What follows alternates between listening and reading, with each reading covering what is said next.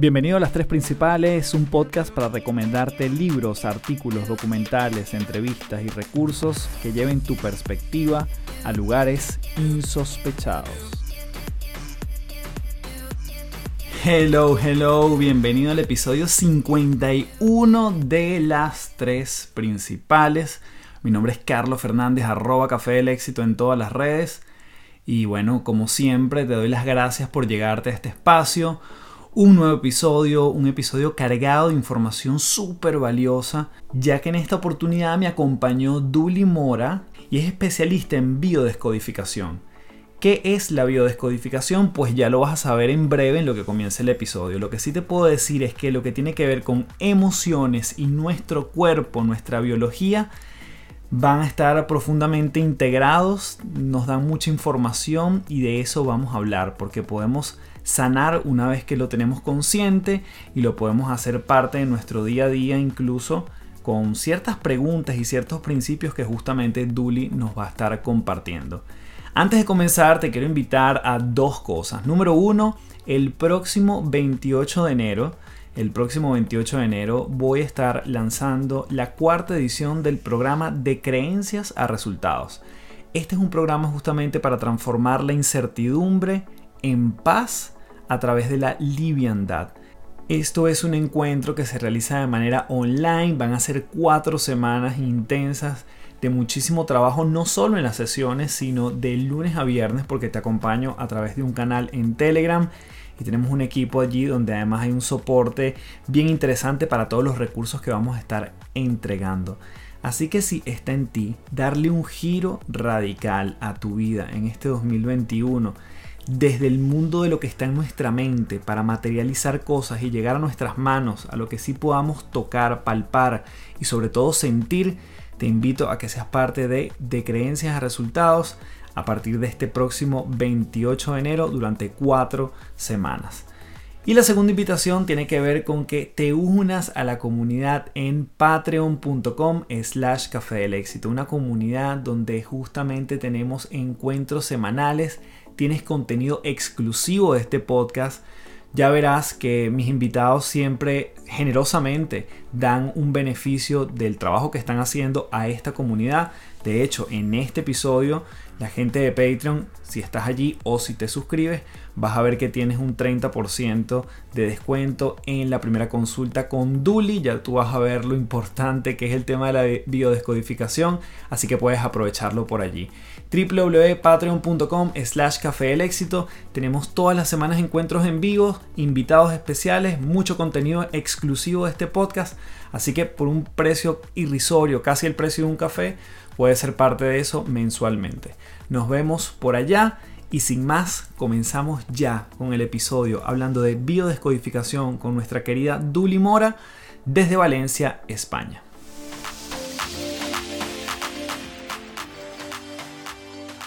Bueno, tenemos aquí en las tres principales a Duli Mora. Gracias, Duli. Te mando un abrazote de Santiago de Chile hasta Valencia, España. ¿Cómo estás?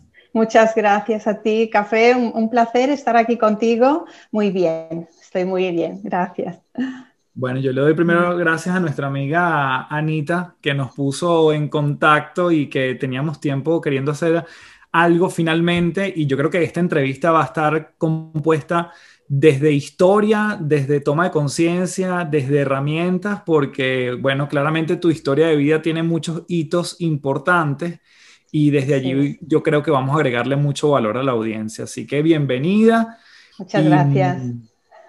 Yo quisiera comenzar con esa, esa Duli que, que trabajaba en una empresa haciendo una labor bastante, bastante poco tradicional comparado con lo que haces ahorita, que tiene que ver con la biodescodificación. Eh, ¿cómo, ¿cómo, llegas allí? ¿En qué consistía ese trabajo? Eh, ¿qué, pasó en, ese, en, esa etapa de tu vida? Bueno, a ver, yo siempre fui una, una, niña muy sensible, siempre estaba volando, a mí me gustaba escribir, me gustaba pintar, tocaba la guitarra. Cuando acabé los estudios de primaria, yo quería seguir estudiando, pero en mi familia, por las creencias familiares, no me apoyaron en esto. Entonces, bueno, tuve que empezar a trabajar. Y unos años después empecé en el mundo de la confección, ¿vale? Empecé también por tradición familiar, mi hermana trabajaba ya en una fábrica y nada, y yo empecé a trabajar en, el mundo de la confección, de, lencería de señora, y trabajé ahí durante 21 años. Y en ese proceso, eh, en los últimos años, eh, yo desarrollé dos hernias discales cervicales. Fue un proceso, fue un tiempo muy, muy doloroso para mí porque fueron eh, los cuatro o cinco últimos años que estuve trabajando allí, pues tenía que estar de baja del trabajo continuamente, en fin, bastante duro. Al final eh, se generó en mí o yo sentía como un rechazo ya a volver a trabajar en la última baja que tuve médica y me despedí de ahí. Era como una intuición, algo dentro de mí me decía que no tenía que continuar ahí. Yo no tenía conciencia de todo, de todo lo que sé ahora, pero en ese momento era algo que me decía, tú aquí no puedes continuar. Y me despedí.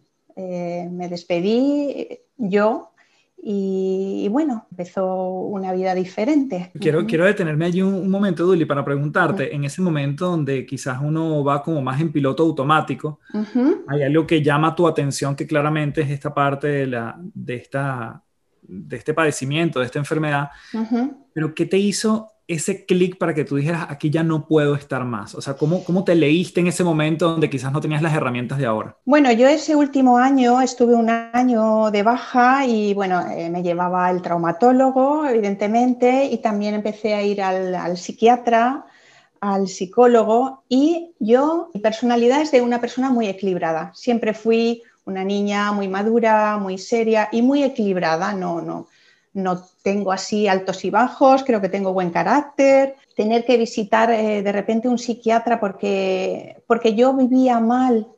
Ahora entiendo todo lo que me estaba ocurriendo en ese momento, ¿no? Porque cada síntoma, que luego te explicaré, tiene que ver con una emoción específica, ¿no? Con una, con una vivencia determinada. Entonces, había algo dentro de mí que decía, no, no tienes que volver, o sea, esto te está haciendo daño. Eh, las condiciones en la empresa eran, bueno, yo lo vivía así en ese momento, ¿no? Era muy de autoridad, era muy de te tienes que someter, esto es así, esto. Entonces, eh, bueno, yo por mi personalidad en ese momento, ¿no? Mm, quizá me sometía más que otras personas y lo vivía, lo vivía mal. Entonces, algo dentro de mí me dijo, basta ya, o sea, ya, Está, mm, desconocido, no sabes lo que va a ser de ti de aquí en adelante, pero ya no puedes, no, puedes soportar más esto. Era una voz dentro de mí, yo no, sabía, es que no tenía ni idea qué era, pero dije, no quiero volver. Y compañeras mías me decían, no, tú vuelve, trabaja un tiempo, luego si estás mal te das otra vez de baja. No, yo decía, no, me da igual, o sea, mi salud mental está por encima de todo y yo en este momento siento que esto me hace daño. Entonces, fue sí, fue una lección de lanzarme al vacío. Claro, porque además tú me estás diciendo que esto te pasó los últimos cinco años, pero ya tenías más de 20 trabajando allí o que... Claro, no, no, esto pasó antes, o sea, yo empecé en la biodescodificación hace cinco años. Pero esto ocurrió como hace 10 años. Sí, digo, pero los últimos 5 ah, años en la empresa fue lo ah, sí, en la empresa, sí, disculpa. Sí, sí, los últimos 5 años fue cuando desarrollé este síntoma y fue cuando empecé a vivir estas situaciones. Y ahí fue que, elegí. Perfecto. Y después de ese, de ese, salto al vacío, entonces, ¿qué viene en la vida de Duli en ese, en ese entonces? ¿A qué, ¿Qué, empezaste a hacer? ¿Qué empezaste a buscar? ¿Qué, fue lo siguiente en, una, en un entorno tan incierto? Bueno, eh, los primeros años fue dedicarme a, buscar una solución a, mi salud, a, mis problemas de salud. Solución médica, era lo que conocía en ese momento, me daban opciones eh, que eran muy invasivas y yo no estaba de acuerdo. Eh, entonces era, estaba en, supervivencia, o sea, sufría dolores, eh, estuve un tiempo bastante mal, luego ah, tenía crisis, había momentos en los que estaba mejor y después he trabajado pues de recepcionista, hice algunas cosas, pero, pero bueno, siempre estaba sufriendo, sufriendo de, de dolores. Y hasta que llegó la biodescodificación y ya si quieres Claro, nos metemos allí, nos metemos allí. Eh, ¿Cómo llega la, la, biodescodificación a tu vida?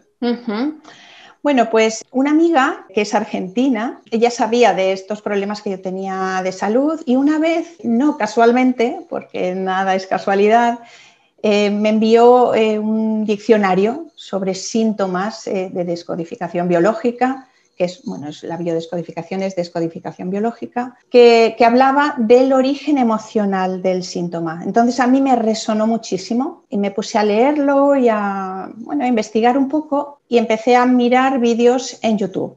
¿no? A ver de qué iba esto, porque a mí me resonaba mucho, pero no, no, no tenía ni idea, no lo conocía. Y mirando en, en YouTube descubrí a Christian Flesch, es un maestro, que es el padre de la descodificación biológica. Y entré en su página, en su página web y vi que hacía formaciones en Barcelona y que, bueno, me entró curiosidad. Yo vivo en Valencia y dije, bueno, ¿y por qué no? Pues voy a ir a un módulo, pero para sanarme yo, o sea, yo quería saber qué pasaba dentro de mí o qué había pasado para que yo estuviese como estaba, me sintiese así. Total, me inscribí en ese curso y me hizo mucho sentido todo lo que escuché y aparte despertó esa parte de sensibilidad que yo siempre he tenido, porque yo era la psicóloga de mis amigas, siempre me ha gustado mucho escuchar, la escucha. Y dije, ¿y por qué no podría, además de buscar un camino de sanación, dedicarme a esto, porque me gustan las personas, porque ya te digo, me gusta escuchar, me gustan las historias de la gente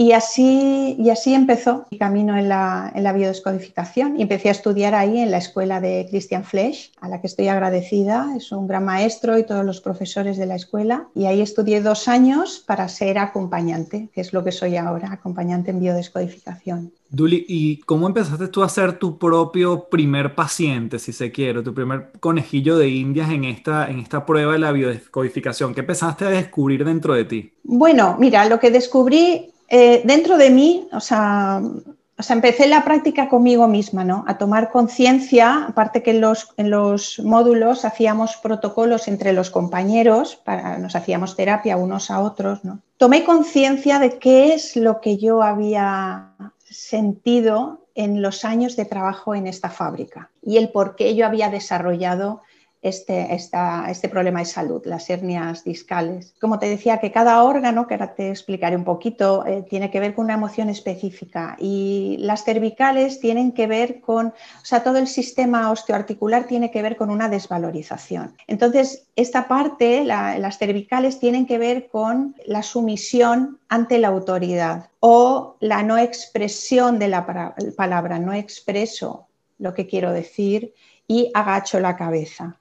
Como te decía, toda enfermedad es, es, una, es una, solución a una necesidad biológica no satisfecha. Entonces, eh, si, vamos un poco a lo simbólico, yo ahí, ¿qué, ¿qué, te impide? Cuando tú tienes un problema en el cuello, se te pone rígido, ¿no? Entonces, al tener esa rigidez, a mí me costaba agachar la cabeza. Simbólicamente, sea, mi inconsciente había buscado una solución a ese agachar la cabeza que yo, al que yo me estaba sometiendo en esa empresa, porque accedía a cosas que, no eran justas, no consideraba justas. Entonces yo me estaba desvalorizando. Y mi, mi cuello, en este caso, encontró una solución para no agachar la cabeza. Okay. Es como muy simbólico. Y ahí, no, me, me, encanta porque quiero hilar fino allí porque, mm. por una parte, sin duda, entiendo también que la postura al coser también mm. implica un esfuerzo del cuello durante mm. varias horas.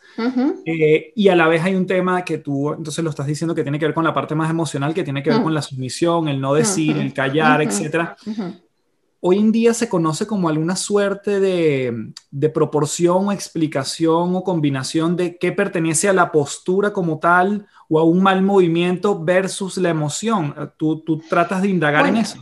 Claro, a ver, no hay una verdad. Eh, esto siempre son hipótesis, ¿entiendes? La cuestión es que si a ti te hace sentido o lo trabajas y algo se sana, entonces eh, la emoción tiene mucho que ver ahí. Yo lo que me daba cuenta es que yo tenía compañeras que trabajaban los mismos años que yo y no tuvieron este problema de salud. Claro. ¿Entiendes? Entonces, eh, por ahí, pero obviamente no hay una verdad absoluta. Esto son hipótesis. La descodificación biológica son hipótesis. No, me encanta. Entonces, bueno, digamos, sigamos con esa, esa línea de tiempo. Empezaste tú a hacer tu primera prueba contigo misma, empezaste a a decodificarte, entiendo yo también, y empiezas también a apoyar a otras personas. Eh, es posible que, nos cuentes un poquito, porque no sé qué tan largo, yo sé que el diccionario de biodescodificación puede ser muy largo, pero quizás tocar algunas partes del cuerpo y, qué significa. Claro.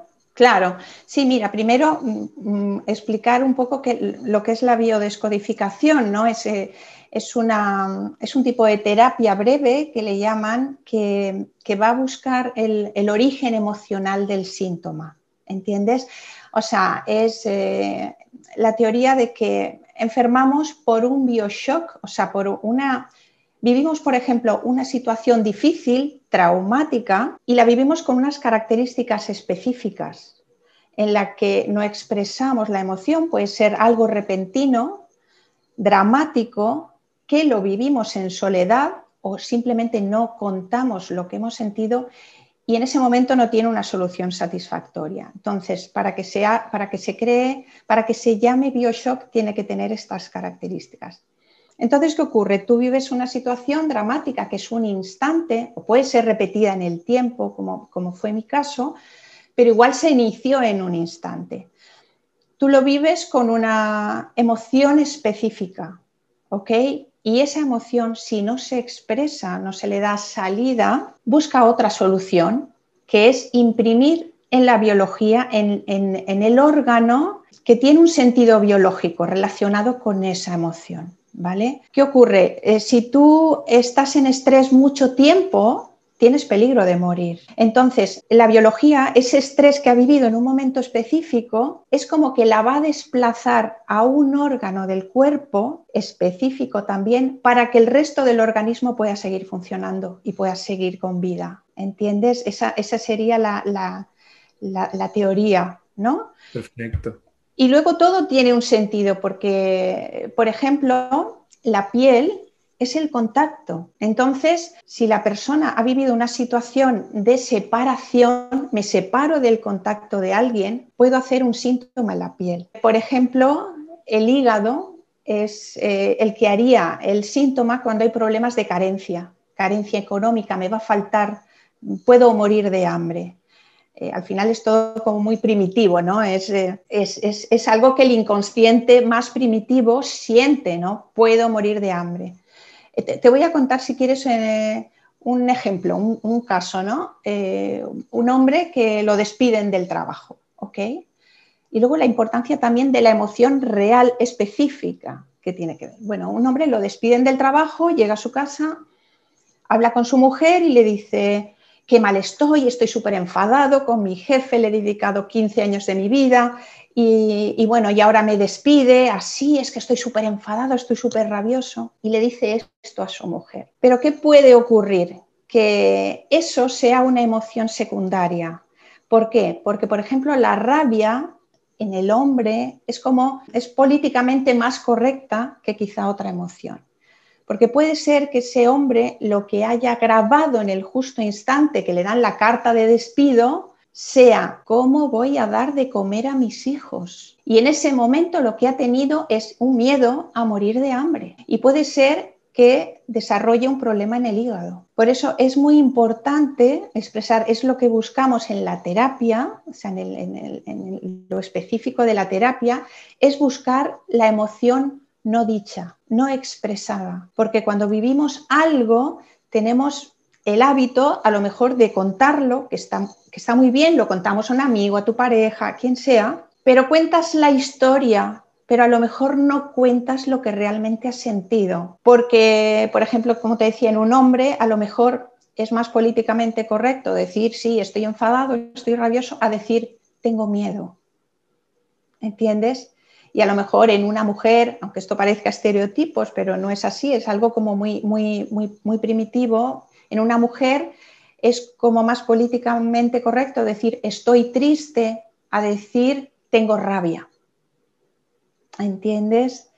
Entonces, el, objetivo de la terapia es eh, ir a encontrar la emoción justa, o sea, la emoción que se ha impreso en la biología cuando se ha vivido ese shock traumático. Y el síntoma o el, comportamiento o lo que está viviendo la persona nos habla eh, de la emoción que puede ser la emoción eh, primaria, la verdadera, la que se ha impreso. Eh, Duli, me llama, me, encanta todo lo que estás contando porque pienso en alguien que, que, claro, que se queda pegado en la historia, en lo que sucedió, hmm. en, en, lo evidente quizás, hmm. en lo más obvio, hmm. y cómo empezamos a, a, bajarlo, cómo empezamos a realmente empezar a, a, a sentir, porque quizás en ese momento no sabes que no eres consciente del tema de, pasar hambre, ¿no?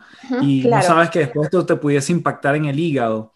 ¿Cómo, ¿Cómo, es una, ¿Cómo pudiese ser quizás una práctica que uno pudiese tomar conciencia de este tipo de, cosas cuando sin querer entendemos que nos marca una situación particular? Bueno, si por ejemplo es un síntoma con un órgano, es, es ver cuál es el sentido biológico de ese órgano de manera específica. Entonces ahí ya te da la información de qué es lo que hay detrás. ¿Entiendes? Yo, por ejemplo, tomé conciencia de que lo que había en mí era una desvalorización. Entonces, yo tuve que trabajar en esa desvalorización, ¿entiendes? Si es la piel, lo que te digo, he vivido una separación previa a la aparición del síntoma. Es algo que ocurre previamente, puede ser unos días, unas semanas o unos meses, pero es algo vivido previo, ¿vale? Luego también puede ser que aparece el síntoma o el comportamiento, una dificultad. Ahí ha sido el detonante, o sea, ¿cómo te lo explico? Aparece la enfermedad con un detonante. Pero ¿qué ocurre? La emoción que se ha vivido ahí conecta con, con, con un acontecimiento más antiguo, quizá en la infancia, en la que se vivió la misma emoción. Igual el acontecimiento es totalmente diferente, pero si se vive con la misma emoción, puede, es como despertar aquel acontecimiento primero. Te puedo poner un ejemplo, pues eh, una niña que está en la escuela y, y, la sacan a la pizarra para que, bueno, exponga o escriba algo o tiene que decir una poesía, cualquier cosa.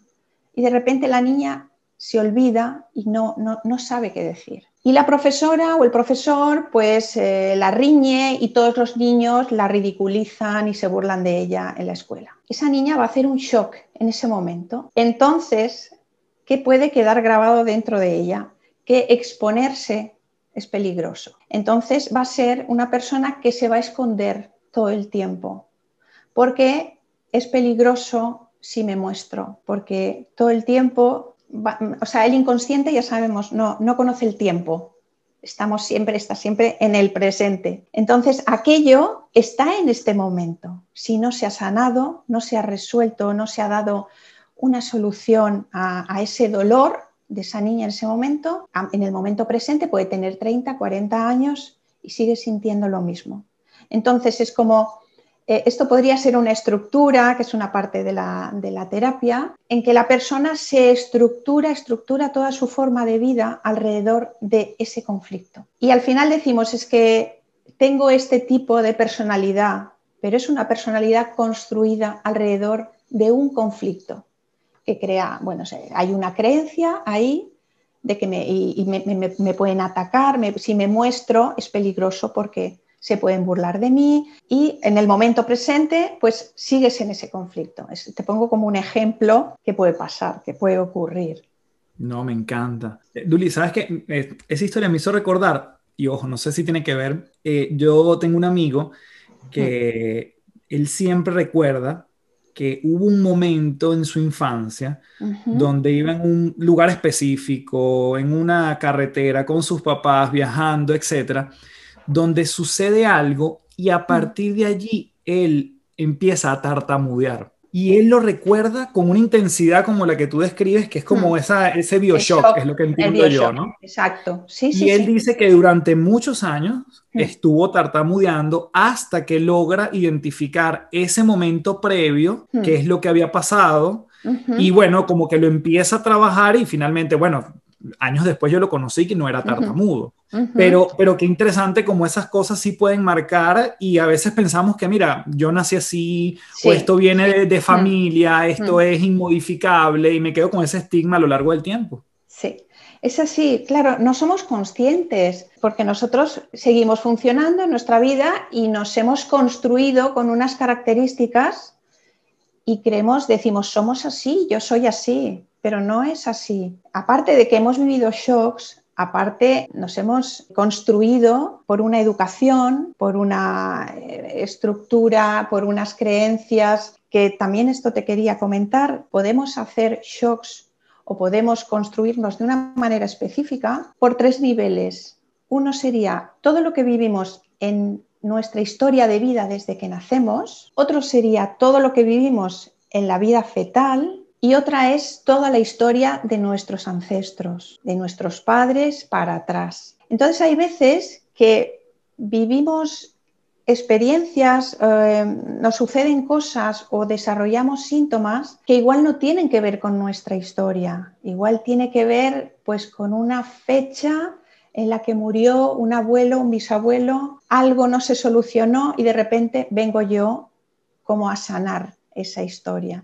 Entonces, hay esas tres como son series de memorias, son como tres series de memorias en las que yo he podido hacer conflictos unos son de mi propia historia de vida, eh, la vida fetal o, toda mi historia de vida, y otra de historias de personas que no soy yo, pero que cargo el inconsciente familiar. Qué interesante. Y entonces, claro, tú en la terapia un poco lo que tratas es de ver en cuál de esos tres niveles eh, se produce la causa, ¿no? Sí, yo, por ejemplo, cuando trabajo con la persona, lo primero que voy a buscar es en su historia de vida, qué ha ocurrido en su historia de, vida. Eso es lo primero. Si no aparece nada, pues entonces vamos hacia atrás. Pero si no, siempre voy a buscar primero qué ha ocurrido en su historia de vida. Eh, luego también vivimos esos shocks de una manera específica porque hay unas creencias detrás. Quiero decir, por ejemplo, lo que vivió esta niña ahí en la escuela, pues a lo mejor sacan a la pizarra otro niño y se queda igual y no hace un, un bioshock. Pero quién sabe si a lo mejor esa niña ya en su, en su casa, ya no le están dando su lugar, no la miran, eh, la desvalorizan por cualquier motivo, o viene de una historia familiar de personas que se desvalorizan, que no se dan su lugar. Entonces, vas a hacer, vamos a hacer un bioshock según esa historia que llevamos detrás, en la que nos hemos construido. Por eso una persona puede hacer un síntoma y otra persona puede hacer otro. Por ejemplo, el caso que te decía de este hombre que lo despiden del trabajo, puede hacer un problema de hígado porque tiene miedo a morir de hambre, a de comer a sus hijos, pero a lo mejor otra persona, otro hombre, pues tiene un problema de huesos porque lo que sufre es una desvalorización profunda, es decir, me despiden porque no valgo para nada, ¿entiendes? Claro, o, incluso si llegase a tener un tema de eh, no sé, autoestima o no me van a contratar, quién más va a querer mi servicio, de repente también me puede pegar en el cuello, ¿no? O sea, también va a depender de la historia y de esa creencia. Claro, claro, depende de tus creencias. Y luego también el mismo caso puede ser que el hombre diga, mira qué bien, no sabía cómo irme de este trabajo y es la oportunidad de mi vida. Y ese hombre no le va a afectar nada, ¿entiendes? Entonces tienen que ver un montón de factores para que tú vivas algo y hagas un bioshock. Mira, al final es como la no aceptación de una parte de la realidad que en ese momento tú estás viviendo. O sea, tú vives algo que puede ser un shock, pero como te digo, una persona puede no afectarle y otra sí. Es qué aceptación tienes tú de lo que está ocurriendo. ¿Entiendes? Por eso es, es muy importante entender que no podemos saber lo que, lo que va a ocurrir afuera ni eh, controlar lo que está ocurriendo afuera, solamente lo que ocurre, ocurre dentro de, nosotros. Eh, me, llama la atención, Duli, en esta, porque claro, tú pudieses indagar en, la, en esta fase de vida, la historia de la persona hacia atrás. Eh, ¿Qué pasa en el feto? Es decir, ¿viene por una carga de la energía específicamente de la madre? ¿Es algo que el canal siempre va a ser la madre o pueden haber otros factores? Bueno, principalmente es lo que vive la madre, también el padre, porque lo que vive el padre también va a afectar a la madre. Entonces, es eh, lo que están viviendo los padres, pero sobre todo los impactos que pueda recibir la madre en, eh, el, tiempo del embarazo. Entonces tú también puedes hacer preguntas de cuáles son las condiciones en las que esa persona nació. Exactamente. Exactamente, porque también eso, mira, eso puede eh, marcar el futuro de ese bebé. Te pongo un ejemplo, una mujer se queda embarazada, la pareja, y no han elegido tener ese hijo. Y de repente, o sea, dicen, no, por favor, en este momento no, porque no tengo trabajo, porque no, yo qué sé, o no están casados y, y qué van a decir mis padres, etcétera. En ese momento, el bebé, el feto, ya va a hacer un shock. ¿Qué, puede, qué información puede recibir ese, ese feto? Es molesto, no soy bienvenido. Puede ser que al mes siguiente ya los padres lo aceptan, lo quieren, sí, vamos para adelante, sí, y están contentos. Pero el feto ya ha recibido el shock de molesto, no, no soy bien recibido. Y ya puede nacer ya con una desvalorización y ser un niño o una niña que siempre es invisible, también se esconde, por ejemplo. ¿Entiendes? O sea, todo, lo contrario, quizás quiere llamar la atención, entonces es una persona que más bien se expresa desde las travesuras o algo así. También puede ser porque no se siente visto, obviamente. También puede ser, sí. Un niño que no. Mira, eso es. con respecto a esto, te voy a comentar algo muy curioso. En la terapia, que como información, hay como dos tipos de estructuras mm, básicas en las que nos podemos construir o vivir la mayoría de nuestras experiencias. Christian Flesch eh, las denomina goma y tintero. Y te voy a explicar eh, lo que son. Por ejemplo, las personas goma son personas con exceso de negativo. Quiere decir que a lo mejor han vivido situaciones en su vida en las que se han sentido agredidos. Entonces son personas que se van a borrar continuamente, se esconden, son personas delgadas, eh, son personas que hablan poco. ¿Por qué? Porque están evitando el depredador, el agresor. Es me tengo que esconder del, depredador, porque su inconsciente ha grabado que un exceso de negatividad, de agresividad en algún momento de su vida. Entonces siempre se van a esconder. Una persona tintero sería todo lo contrario. Es una persona que ha tenido carencia de positivo, son personas que se van a sentir separadas de algo, entonces siempre van a estar llenando. Son personas que hablan mucho, personas que tienen sobrepeso, que coleccionan muchas cosas, que hacen muchos trabajos, porque están estructuradas en, esa carencia de positivo y toda su vida van a estar buscando llenar ese vacío. Eh, es muy interesante esto, se usa en terapia, es una información como para, como para saber por dónde va las vivencias de esa persona, en qué tipo de estructura se ha construido. Qué, interesante eso. Y justamente hablando de, eso, de ese exceso de, negativismo o positivismo, Julie, ¿tú has encontrado que la gente, por ejemplo, que es más negativa o tiende a ver ese lado oscuro de todo lo que pasa, tiende a enfermarse más? Y lo contrario, alguien que es positivo eh, tiende a enfermarse menos o no necesariamente hay una correlación. Bueno, yo creo que sí, sí que influye, porque una persona que está más en la negatividad o en la queja está mandando una información a sus órganos. Entonces es más fácil que se enferme. Pero bueno, hay personas que son positivas que también se enferman, porque pueden ser muy positivas, pero puede ocurrir algo que despierta una memoria. Y ahí, como de repente es su cerebro derecho, eh, el, inconsciente es el que coge los mandos, eh, va a buscar una solución de supervivencia y es, es que es automático porque se activa una memoria. Entonces tú puedes ser muy positivo, pero si vives algo que despierta algo que está dentro de ti, que quedó ahí grabado, pero está dormidito, pero basta, no sé, con que tu jefe te grite de repente que despierta, no sé, cuando el profesor te gritó en la escuela. Y ahí ya puedes eh, vivir algo, de, a lo mejor tienes una reacción que no sería lógica, pero es una lógica biológica. Qué buena, qué buena. Nunca mejor dicho, claro, biológica. Lógicamente biológica, ¿no? Nos contaste eh, en, estas tres etapas que sigo como mm, tratando de desgranar esa parte, historia de vida, la parte del feto, vimos algunos ejemplos. ¿Qué pasa con los ancestros? Eh, si bien existe, y, no sé qué, tan, qué tanto influye esto del tema de constelaciones familiares, etcétera, em, ¿cómo, tú también entiendes que esa raíz quizás no viene ni de la historia ni del feto, sino que viene de más atrás y entonces uno viene como a, a, poner sobre la mesa esa, carencia o a trascender esa, dificultad? Bueno, si, ya no aparece nada eh, o, hay algo muy, muy, claro que puede ser del transgeneracional, vamos a buscar de quién es doble el, paciente o consultante. Podemos ser doble de alguien de nuestros ancestros, pues por nombre, porque nos llamemos igual, por fecha de nacimiento, o concepción, que es tres meses arriba o abajo, o por rango de hermandad. Por ejemplo, yo soy la hija número tres y mi padre es el hijo o mi abuelo era el número tres. Entonces estoy en relación. Puedo, puedo ser, puede ser que esté repitiendo o reparando una historia de ese ancestro.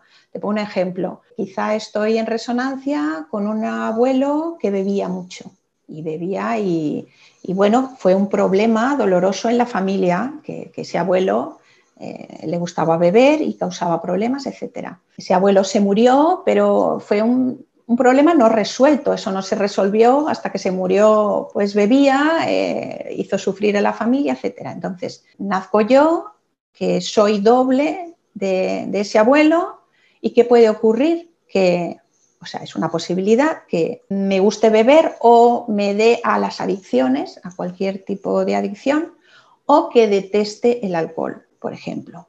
Es decir, no, es que no puedo soportar a la gente que bebe, es que no puedo leer el alcohol. Cuando hay un exceso, generalmente puede haber un conflicto transgeneracional. También cuando hay un problema en la vida de la persona que se resiste y que está ahí, puede ser que sea algo transgeneracional. Y pienso en, alguien que no necesariamente repercuta en una enfermedad, mm. pero, pero que tenga un área de su vida que se le es más difícil que otra. Llámese amor, dinero, eh, encontrar trabajo. Igualmente la biodescodificación nos ayuda a, sacar de allí es lo que puede estar pasando. Sí. Sí, de, hecho es, con lo que más trabajo. Con lo que más trabajo es así, con dificultades en la vida de las personas, problemas eso, en el amor o con el trabajo, con el dinero, con situaciones que se les repiten. Hacemos lo mismo, vamos a buscar la emoción con la que vive la persona esto y vamos a buscar el origen, vamos a buscar dónde se ha programado esto, en qué momento de su vida o de su infancia se programó esto para que ahora esté viviendo de esta manera. es lo mismo, es el mismo funcionamiento. Duli, ¿será que nos puedes regalar algunas preguntas para todos los que están escuchando este episodio que pudiésemos hacerlo en algunas de esas áreas? Eh, por ejemplo, si yo tengo un tema en el amor, ¿qué preguntas me puedo hacer? Bueno, a ver, te puedes preguntar, por ejemplo, cómo, cómo ha sido la historia de tus padres, cómo han vivido el amor tus padres, que te han enseñado sobre el amor? ¿Qué experiencias has tenido tú quizá en, la adolescencia o cualquier persona que nos escuche sobre el amor? ¿Qué mensajes has recibido sobre el amor de tus padres o de la gente de, de tu entorno para tener una opinión de cómo se debe vivir el amor? Si es, eh, hay gente que dice, no, el amor es difícil, no, es que es duro, es que se sufre, es que cuando amas se sufre. Entonces tú de pequeño grabas esa creencia en tu inconsciente y, está perfecto. O sea, siempre el inconsciente es que te, va a dar de eso, ¿no? Va a decir, vale, como es esa creencia la que tienes, vas a sufrir en el amor. Y te estoy dando la razón, porque es lo que tú has creído, es lo que tú has aprendido. Al final es, es un aprendizaje.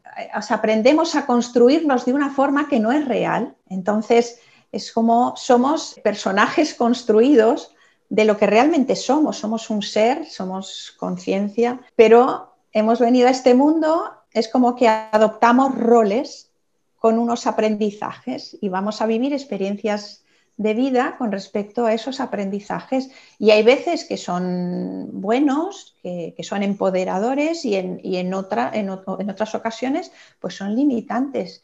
Y bueno, hay personas o todos en algún momento de nuestra vida pues hemos vivido situaciones difíciles que nos limitan mucho para avanzar, para conseguir cosas, para vivir bien, simplemente sentirse uno tranquilo, bien, elegir, etcétera. Mm. Ahora pienso en las preguntas que tienen que ver quizás con el, área del dinero. Así como nos diste del amor, ¿qué preguntas me puedo hacer en esa área si tengo alguna dificultad? Es lo mismo, es lo mismo. Es que mensajes he recibido en mi casa, sobre todo en la familia, sobre el dinero. O sea, ¿qué pensaban mis padres sobre el dinero? El dinero es malo, el dinero es de personas, las personas que tienen dinero son deshonestas o son malas o todo lo que se hace con el dinero es malo o yo no puedo acceder a esto, en nuestra familia no, eso es para los otros. Bueno, yo no específico del dinero, pero eh, te lo he contado al principio, a mí no me permitieron estudiar, ¿entiendes? Eso era como para los otros, o sea, yo acabé la enseñanza primaria y luego yo quería seguir, quería ir a la universidad, no me lo permitieron porque yo tenía que hacer lo mismo que hacían mis hermanos que estaban trabajando, entonces no se me permitía, ahí ya hay una creencia, es como tú no puedes prosperar porque aquí tenemos pensamiento de somos humildes y no podemos acceder a aquello. ¿Entiendes? O sea, yo he reconocido, me he dado cuenta de, las, de mis creencias, he trabajado y sigo trabajando porque yo creo que hasta que te mueres, porque seguimos haciendo conflictos, o sea, mientras estamos vivos vamos a hacer conflictos, pero es muy importante tomar conciencia de eso. A mí me ha ayudado darme cuenta de esos mensajes, ser honesta conmigo misma. Yo creo que eso es muy importante para cada uno, ser honesto consigo mismo y decir, ¿qué me estoy diciendo? ¿no? ¿Qué me estoy hablando? ¿Esto es real o esto de dónde viene? Y cerrar los ojos y conectar contigo y decir, ¿de dónde viene esta conversación que yo me estoy metiendo en mi cabeza? Y siempre va a venir, siempre va a venir de alguien, uy, pues sí, mi padre me decía esto, o mi madre, o mis profesores, ostras, es que esto a mí me está afectando a día de hoy y esto es, es una ilusión, esto no es nada, esto es algo que a mí me, dijeron y yo le he tomado como verdad, porque una creencia no es más que eso, es, es, es algo que eh, en, un momento de mi vida a una situación yo le doy un sentido y ya lo tomo como verdad, entonces se queda instalada esa creencia. Pero primero las creencias se pueden revertir y, bueno, es que eso no es verdad. Tenemos que, pues es muy importante para mí lo que te he dicho, ser honestos y hablarnos y decir, ¿de qué manera podría vivir mejor mi vida? ¿Qué me, qué me limita en mi vida? ¿Qué me hace que no esté bien? Es que a veces nos cuesta ser honestos porque no queremos perder cosas porque tenemos miedo, al final somos el niño que tiene miedo a perder algo, a perder afectos, lo que sea, a perder lo que tiene. O abrir una puerta que no sabemos cómo cerrar después, ¿no? Entonces abrimos un proceso y decimos, ¿y quién me saca de esto, no? Después. Exactamente. Bueno, al final es como dicen en Hoponopono, es tomar 100% responsabilidad, ser 100% responsable también de, de, tus decisiones y hay que arriesgarse. hay que hay que tomar decisiones. Julie, eh, hablamos, de, hablamos de, estas preguntas en el área del amor, en el dinero. Me voy a tomar como conejillo de indias aquí mismo. Sí. En el área de la salud.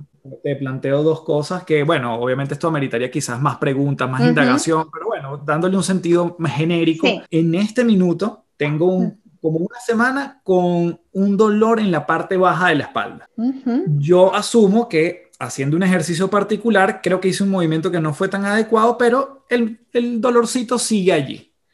Eh, yo, escuchándote, hablo, me voy también a la función principal de la espalda baja, no sé, soporte, estoy diciendo ahí. Sí. Y allí puedo yo hacer mi propio ejercicio de indagar qué está pasando allí. Claro, sí, por ejemplo, puedes sentir que soy el pilar de la familia, por ejemplo, ¿no? No me siento apoyado también, puede ser, pero al final es, sí, es, eh, todo, todo mm, tiene un sentido, ¿no? Y esa es la parte baja, es la que, la, que nos sostiene, pero en, la descodificación biológica es cuando, cuando yo soy el pilar, ¿no? Entonces, cuando estoy viviendo de alguna manera mal ser el pilar o no sentirme apoyado, porque al final, mira, hay una cosa muy clara, es que no es lo que vivimos, sino cómo lo vivimos. Claro, y eso es, eso es exactamente, o sea, y yo interpreto lo que me pasa por esa, por esa programación que tengo ya grabada en mi inconsciente, ¿entiendes? Entonces, como he dicho antes con el ejemplo del hombre que lo despidan del trabajo, es cómo tú lo vives. Y puede ser una situación muy simple, Pero si tú la vives mal, por ejemplo, que tienes una carga que no te pertenece, o a lo mejor te haces cargo de alguien o de algo que no tienes ganas, pero lo estás aceptando, no sabes decir que no, pues puedes tener un problema. O sea, tu cuerpo siempre es como va a gritar, ¿no? Como dicen, el cuerpo grita lo que la boca calla. A veces no expresamos algo, nos lo callamos y el cuerpo va a buscar la solución.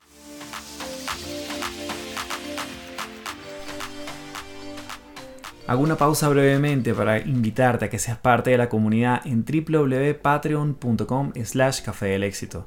Allí tienes contenido exclusivo de este podcast. Tienes además en este episodio particular, Duli tuvo la generosidad de entregarte un cupón que te va a dar 30% de descuento en la primera consulta con ella. Entras a patreon.com slash café del éxito, vas a ver el código, te diriges a ella y le dices este es el código, la puedes contactar sobre todo por su Instagram, por direct message, por DM y allí ella te va a entregar ese descuento especial por ser parte de la comunidad. Si no está en ti ser parte de la biodescodificación, igualmente en patreon.com slash café del éxito tienes encuentros semanales donde dirijo junto a otros invitados temas fascinantes de transformación personal. Definitivamente hay contenido exclusivo de este podcast, hay PDF, audiolibros, cursos online, todo por básicamente el precio de un café.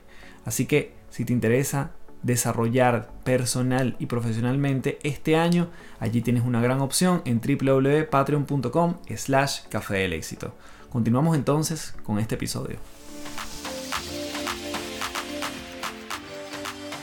Voy a seguir con este, este pequeño capítulo de mm. vulnerabilidad. Así mm. como eh, lo de la espalda, a mm. mí me suele pasar, eso lo tengo bien identificado, pero no necesariamente controlado, que es cuando tengo una emoción fuerte, a las pocas horas o quizás el día siguiente como máximo, me da gastritis. O sea, es en, la, en, dolor como en la boca del estómago. De estómago, vale. Bueno, todo lo que tiene que ver con el sistema digestivo es todo lo que yo... Eh, mira, es muy simbólico, es como tú te comes una seta tóxica, ¿no? Y te va a producir un, un problema en el estómago, ¿no? Igual de gana de vomitar, te, va a hacer mal. pues es lo un producto vencido y te va a caer mal. Exactamente. Bueno, pues esto es lo mismo. O sea, yo estoy tragándome algo que no quiero. Me he comido, simbólicamente, entre comillas, algo, una situación afuera que no me gusta y no la puedo digerir simplemente no me gusta y no la puedo digerir, entonces voy a tener un dolor de estómago, ¿entiendes? A nivel general, el sistema digestivo a nivel general es la aceptación de lo que viene de afuera. Cuando yo no acepto, pero me lo trago, lo vivo, ¿vale? O sea, el sistema digestivo tiene que ver entonces, más bien allí el trabajo es de, a pesar de que lo que estoy viendo o viviendo no me gusta, no es agradable, ¿cómo lo acepto? ¿Cómo empiezo a, integrarlo? ¿Es parte de la vida? ¿Va por allí? Bueno, puedes, a ver, primero que si te, si te ocurre puede ser que esté conectado con algo de tu historia, entonces para ir más profundo habría que ir más atrás, pero es trabajar la aceptación o también decir que no, ¿entiendes? O sea, vivo una situación que no me gusta, puedo decir no, no, esto, no quiero aceptar esto y, está bien. O sea, aceptar, tú también trabajar en que tienes derecho a no aceptar eso, a que no, no me gusta, no, no, no lo quiero vivir, no, no, decir que no. Si lo tienes que vivir, pues hacer un trabajo de, de aceptación, de decir, bueno, no me gusta, o hablar una conversación contigo mismo, decir, vale, tengo claro que esto no me gusta. Hablarte a ti mismo también, vale, lo acepto, no pasa nada. O, esta vez lo acepto, pero sé que no me gusta. O sea, tengo claro, no, no, ¿cómo te diría? No te autoengañas. Acepto esto, pero reconozco que no me gusta. Quizá en otra ocasión, pues no lo voy a vivir, no lo, o, diré que no, o, lo, no sé, lo gestionaré de otra forma. ¿eh? Reconocerlo, encontrar la situación que no digieres bien y enfrentarte a ella. Porque eh, eh, tiene que ver con eso, porque por ejemplo, miras, eh, mm, cuando comemos, tenemos una comida con familiar o con amigos, etcétera, o con más gente, y luego después te enfermas, te dices, ¿sabes que me ha sentado mal la comida, esta comida tan pesada? Y no, pregúntate, ¿de qué estabas hablando y con quién estabas comiendo. ¡Wow! Eso es un cambio de creencia total. Ya no es la comida ni siquiera, sino es el entorno que estaba cuando yo estaba comiendo. Exactamente. Así es. Bueno, eh, esto, esto pudiésemos estar hablando por horas, Duli. Sí, bueno, en otro momento si quieres. Todos, mis dolores y... Pero quisiera adelantar, eh, eh la conversación, porque claramente también pienso en si la biodescodificación nos permite sanar, yo puedo, y, aquí corrígeme si no es así, si yo empiezo a tener, por ejemplo, manchas en la piel, Ajá. Eh, o sí, me empieza a salir algo en la piel, que ya hablaste de la piel. Yo a través de esa biodescodificación, no estando en contra de la medicina tradicional, pero... No, no, para nada. Desde allí, yo pudiese revertir incluso eso. Sí, se puede revertir, sí se puede revertir. Sí, es lo que, eh, bueno, te decía, o sea, no, eh, es, una medicina, o sea, es, es, una técnica complementaria, no es medicina. Es una técnica complementaria que va a buscar eh, la emoción, o sea, trabaja con esa parte emocional. No estamos para nada en contra de la medicina convencional, o sea, esto es complementario. Es más, si por ejemplo yo viene a, mí una persona con un síntoma y dice, no, es que yo me pongo en tus manos, yo dejo el tratamiento, yo no, yo no la atiendo. Porque imagínate que esa persona no conecta con su inconsciente. Trabajamos con el inconsciente. ¿Entiendes? Yo no asumo esa responsabilidad, no porque no confíe en la terapia, confío plenamente, pero sería una irresponsabilidad por mi parte. Y, por, la escuela tiene además esta, también este criterio, ¿entiendes? Entonces, al final es que somos un conjunto de cosas, somos química, somos energía, somos emociones, y yo creo que es, es muy bueno abordar diferentes partes de lo que somos y con la, medicina eh, se ocupa de una parte, pero la parte emocional es muy importante. Y al final yo creo que con la biodescodificación es tener un cambio de percepción de las cosas, porque enfermamos porque tenemos una percepción de algo, de cómo debería ser algo. Y como eso no está satisfaciendo, no satisface esa necesidad biológica, si no lo gestiono voy a enfermar. Entonces, lo que hacemos aquí realmente y cuando vamos a buscar ese origen, lo que hacemos es un cambio de percepción. Por ejemplo, la niña que salió a la pizarra, que haga que hacemos un cambio de la historia para que cambie, cambiamos la creencia para que eso no afecte, o sea, salió la pizarra, bueno, se ríen el problema de los niños que se están burlando ellos son los que lo está haciendo mal, o sea, no tiene nada que ver con ella y con su valor personal. Perfectamente se puede olvidar y no pasa nada. Al final cambia la persona. El síntoma es importante, pero yo, por ejemplo, hablo en mí, cuando yo sané de alguna forma el tema de las hernias cervicales, me di cuenta, o sea, hice un cambio de percepción de, mm, cómo vivía las cosas con respecto a esa parte y esa, esa emoción específica con el cuello, ¿no? quizá yo tenía también que ser más flexible, darme valor, en fin, una serie de cosas. Por eso te digo que al final es un cambio en la persona, empieza a ser de otra forma. Eso también, bueno, son aprendizajes que, también los, bueno, los incorporo porque me he formado también con el doctor Joe Dispensa, que sé que tú conoces, he ido a sus talleres.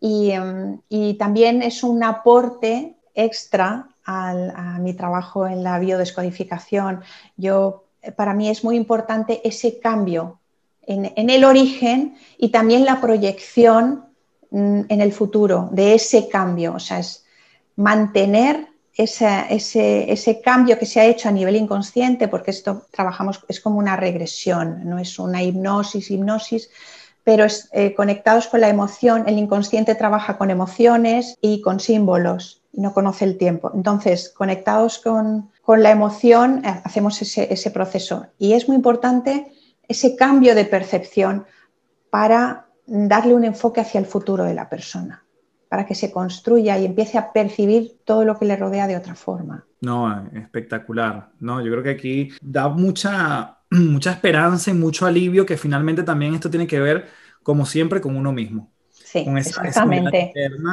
Eh, que obviamente con una, una, guía como tú puede ser todavía más, más, profundo o más, más fácil de identificar, entre comillas. Te quería preguntar, Duli, por las, las que son, pudiésemos hablar como, no, no, digo si enfermedades, pero algunas, algunos temas que tienen que ver con la edad. Es decir, ¿qué pasa cuando de repente yo tengo catarata en el ojo o tengo algún problema en la, en la visión que uno dice, bueno, ya tengo tanta edad, es normal?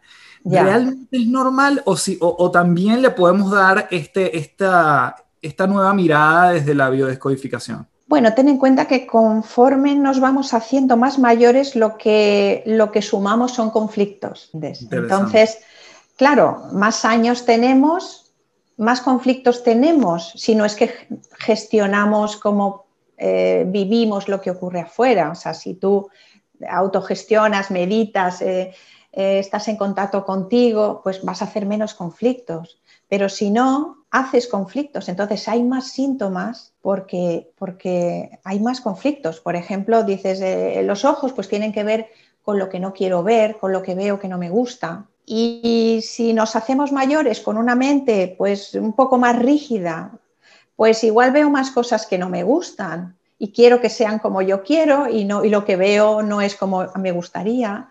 Entonces, así. Por ejemplo, también con el tema de huesos, etcétera, puede haber, no sé, no soy médico, ¿no? Pero puede haber una parte que sí, que sea del envejecimiento, pero luego también, si vamos a que los huesos, la emoción es la desvalorización, si yo siento que me voy haciendo mayor y valgo menos para nada, cada vez soy más inútil, menos útil, pues un órgano que no es útil no es como que se va a deteriorar. ¿Entiendes? Por ejemplo, eh, o sea, el órgano tiene una utilidad.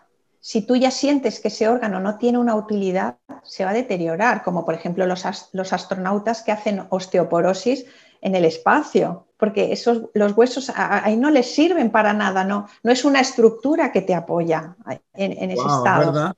¿Entiendes? Entonces, si yo me hago mayor y siento que no soy útil, empieza a deteriorarse mi esqueleto, mi estructura. Y, así pues con, un montón de cosas. Si soporto menos lo de afuera, pues voy a tener más problemas eh, digestivos, porque es que no, ya no soporto, no soporto, no sé, a mi cuñada, a la vecina, no la quiero ver, ¿entiendes? Mis hijos que me molestan, que me piden cosas, por ponerte ejemplos.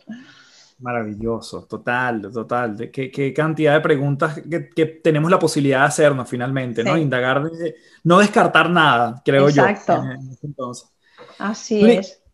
quiero saltar un poquito a, a, lo que estamos viviendo como, como población mundial con todo este tema del coronavirus tú y yo conversábamos antes fuera de la entrevista, tu perspectiva frente a diferentes cosas que nuevamente pueden construir en esa historia de vida, en los niños en este momento, eh, qué es lo que se está viviendo, qué es lo que tú percibes también energéticamente en, en, este, en esta fase en la que estamos ahorita. Mm. ¿Cómo, ¿Cómo sumamos desde esa perspectiva de la biodescodificación? A ver, desde mi punto de vista, eh, bueno, y también las teorías de la biodescodificación es que vamos a hacer un, vamos a desarrollar un síntoma porque vivimos una emoción específica, que igual está asociada a, a un momento más antiguo de nuestra historia. Y si te fijas, por ejemplo, los pulmones en la biodescodificación son miedo a la muerte. En este momento que estamos viviendo, ¿no? con, eh, con esta eh, pandemia, ¿qué es lo que está viviendo cada persona dentro de ella? Cada persona está viviendo esta situación de una manera diferente. Por ejemplo, el, corazón es pérdida de territorio. Imagínate una persona que pierde de repente su negocio, etcétera, pues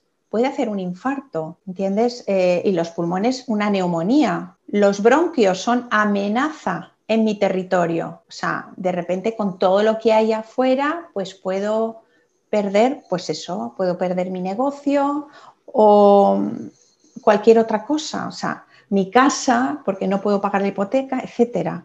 Puedo hacer una bronquitis. Para la biodescodificación, lo importante no sería, por ejemplo, en este caso el virus, sino el terreno donde se abona el virus.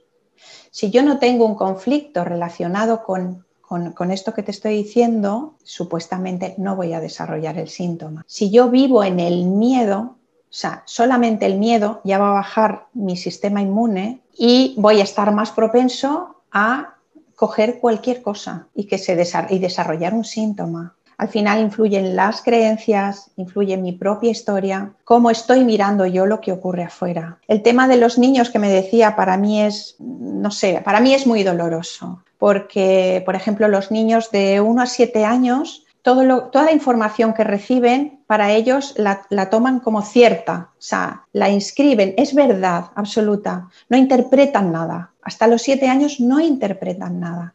Entonces, ¿qué información le estamos dando a los niños? ¿A qué les estamos obligando? Y que van a integrarlo dentro de su inconsciente de por vida. ¿Qué queremos de nuestros hijos? ¿Cómo queremos eh, que vivan? Para mí es un tema muy doloroso y no, no, me gusta meterme demasiado porque me posiciono. Claro. pero, es, eh, no sé, creo que se está haciendo mucho daño a los niños. Pero tú mencionas algo que a mí me llamó la atención, que es el tema de la mascarilla específicamente en los niños. ¿Qué, puede quedar allí en el inconsciente? Bueno, para los niños, imagínate, eh, les están tapando la boca directamente. O sea, no tengo permiso para hablar. Luego, otra cosa, cuando miran al adulto, no ven sus gestos. Los niños interpretan el estado del adulto, si se ríe, si está contento, si está triste. O sea, ahí sí que hacen, o sea, una interpretación de qué están recibiendo del adulto. Imagínate una cara inexpresiva, que no ven la sonrisa, no ven, no saben, están como perdidos, ¿no? ¿Qué, le está diciendo, qué le quiere transmitir eh, la persona que tiene delante? Para mí, yo estoy en contra de las mascarillas en los niños, por supuesto. Además que los niños está bastante demostrado que no, no se enferman ¿no? a no ser un niño que tenga una patología. Entonces, para mí se está cometiendo un crimen contra la humanidad con los niños, para mí personalmente, pero es una opinión muy personal. Yo respeto cualquier punto de vista, pero eh, los niños son el futuro. Entonces, ¿qué les estamos transmitiendo? O sea, lo que está ocurriendo afuera justifica este trato a los niños, para mí no. Desde mi mm. punto de vista, no. De hecho, eh, yo tengo una niña de cuatro años y justamente cuando de, ella comenzó, nuevamente retomó las actividades presenciales hace dos semanas. Y cuando la voy a buscar el primer día, claro, dentro del hecho de cuidarla, claramente, los niños ahorita eh, tienen un espacio donde tienen su kit de juguetes, de utensilios, de lápices, de colores, de hojas, y eso no lo pueden compartir con otro niño. Claro. Entonces, nada más ese gesto de compartir, hoy en día se está coartando también hasta mm. cierto punto, o el abrazar, el tocar, el darte la mano, eh, eh, o sea, son muchas cosas que están ahí. Que se van a grabar, que se van a quedar grabadas en su inconsciente. Es lo que tú dices, o sea, se van a volver niños individualistas, niños con miedo al otro. ¿Sabes lo que es eso? El otro es peligroso. Sea, porque el otro me puede hacer daño o me puede contagiar y yo puedo contagiar a mi abuelita. O sea, imagínate esos mensajes que se están transmitiendo y se están transmitiendo en la escuela, incluso los padres también se lo están transmitiendo a los niños, ¿no? Es que no te juntes, no, porque no, no te bajes la mascarilla porque te puedes enfermar. O sea, es peligrosísimo lo, lo que está ocurriendo va a ser un futuro, ojalá y no, ojalá esto se revierta. Yo confío, tengo plena confianza en que creo que nos enfrentamos ante una nueva humanidad, pero no la humanidad que nos quieren imponer, una humanidad llena de amor y llena de luz. Pero lo que está ocurriendo es que puede hacer niños que tengan eh, trastorno obsesivo compulsivo, o sea, por ejemplo, lavándose las manos continuamente. Y como eso todo, o sea, es terrible. Entonces. Bueno, y ahí lo que, lo que queda para, para digo, compensar esta parte, que claramente son los, los, efectos de lo que estamos viviendo, eh, la labor finalmente de uno como adulto, como padre, es también Exactamente. Cómo, cómo, compensamos lo que está pasando afuera, lo compensamos dentro, ¿no? Tú me hmm. decías, donde pueda estar sin mascarilla, que esté sin mascarilla, hmm. Hmm. El, contacto entre, entre, ¿sabes? El abrazo. el abrazo, sí. Relevante. Sí, sí, sí, sí, con quien, con quien te puedas abrazar, con quien puedas besar, eh, que, que, mire a la cara de las personas, que no todas las personas con las que se relacionen lleven una mascarilla puesta. O sea, esto, eso es terrible, eso es terrible y no es necesario. Mm. Entonces, eh, bueno, creo que hay que tener mucho cuidado con esto y, y son los padres, es responsabilidad de los padres lo que se está haciendo, lo que se está haciendo con los niños. También, bueno, hay padres que están eligiendo no llevarlos a, la escuela en esas condiciones. Por lo menos aquí en, España, y es válido si, si al final van a tener su formación, es válido. O sea, porque no quieren que sus hijos se construyan en, ese, tipo de comportamientos y en esa realidad. Sí, y yo, yo creo que también, o sea, está el, que lo hace porque efectivamente siente que internamente en esa escuela van a haber comportamientos que no van a construir sobre esa personalidad de una manera idónea, pero hay otros que no lo envían por miedo a que se, contagie. Entonces nuevamente refuerza. Exactamente, sí, es distinto, es distinto, es distinto. Pero es, lo que hay, es un, es un trabajo de los adultos, pero esto es algo mucho más profundo. Sin duda, sin duda. Bueno, Duli, yo te quiero dar las gracias enormes por este espacio. Como este podcast se llama Las Tres Principales, sí. lo último que te voy a pedir es que, si es posible, que nos dejes tres recomendaciones de cualquier cosa para quien quiera profundizar más en esto que estamos hablando, bien sea un libro, un documental, una página web, un video en YouTube, una, un consejo normal, tres cositas y obviamente que nos cuentes al final eh, por dónde te podemos conseguir, dónde podemos saber más de ti. Ajá, muy bien. Bueno, mira, yo por ejemplo recomendaría cuando una persona vive un shock, esto algo así como instantáneo, vives un shock, vives una situación... Eh, difícil expresar la emoción. Si no es en ese momento, media hora después, si tienes que gritar, gritas, si tienes que llorar, lloras, si tienes que tirar cojines al suelo, los tiras y si no te pones a bailar o te pones a correr. O sea, esa emoción para que no quede atrapada esa emoción dentro. ¿Ok? Eso es muy importante, o sea, la, expresión de, lo que se ha vivido en ese momento es súper importante para que, para que no se grave. Ser honesto con uno mismo, como te decía, ¿no? Hablarte a ti, decir qué me hace bien y qué no me hace bien. Ser sincero con uno, eso es eh, súper importante.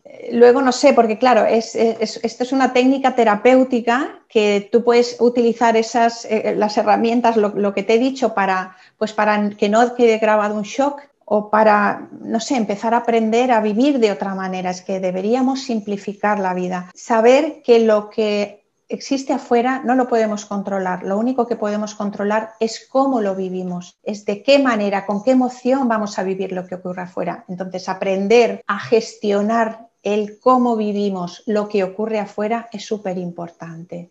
A veces cuesta porque conecta con esa historia que tenemos cada uno. Pero bueno, es un aprendizaje, como todo en la vida, es un la vida es un camino de aprendizaje.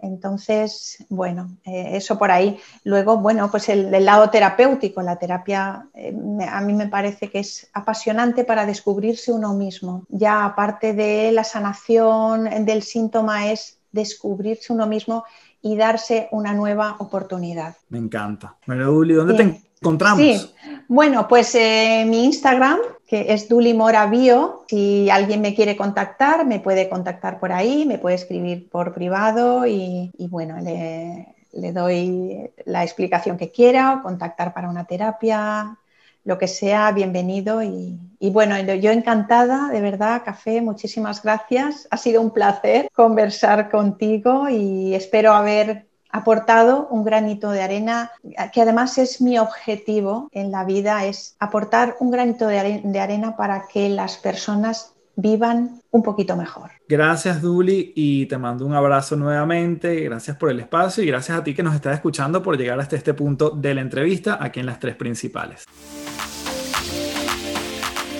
Bien, y como siempre, trayendo temas aquí que por lo menos a mí me generan muchísima curiosidad, me permiten reflexionar y esa es la intención, que te lleven a esos mismos puntos, a perspectivas distintas y ojalá de verdad, de corazón, hayas disfrutado tanto este episodio como yo, esta conversación de la mano de una persona que tiene no solo experiencia, sino una, sensibilidad hacia lo humano, hacia, hacia la gente, la importancia que le da ella a la persona, a mí me parece fuera de serie.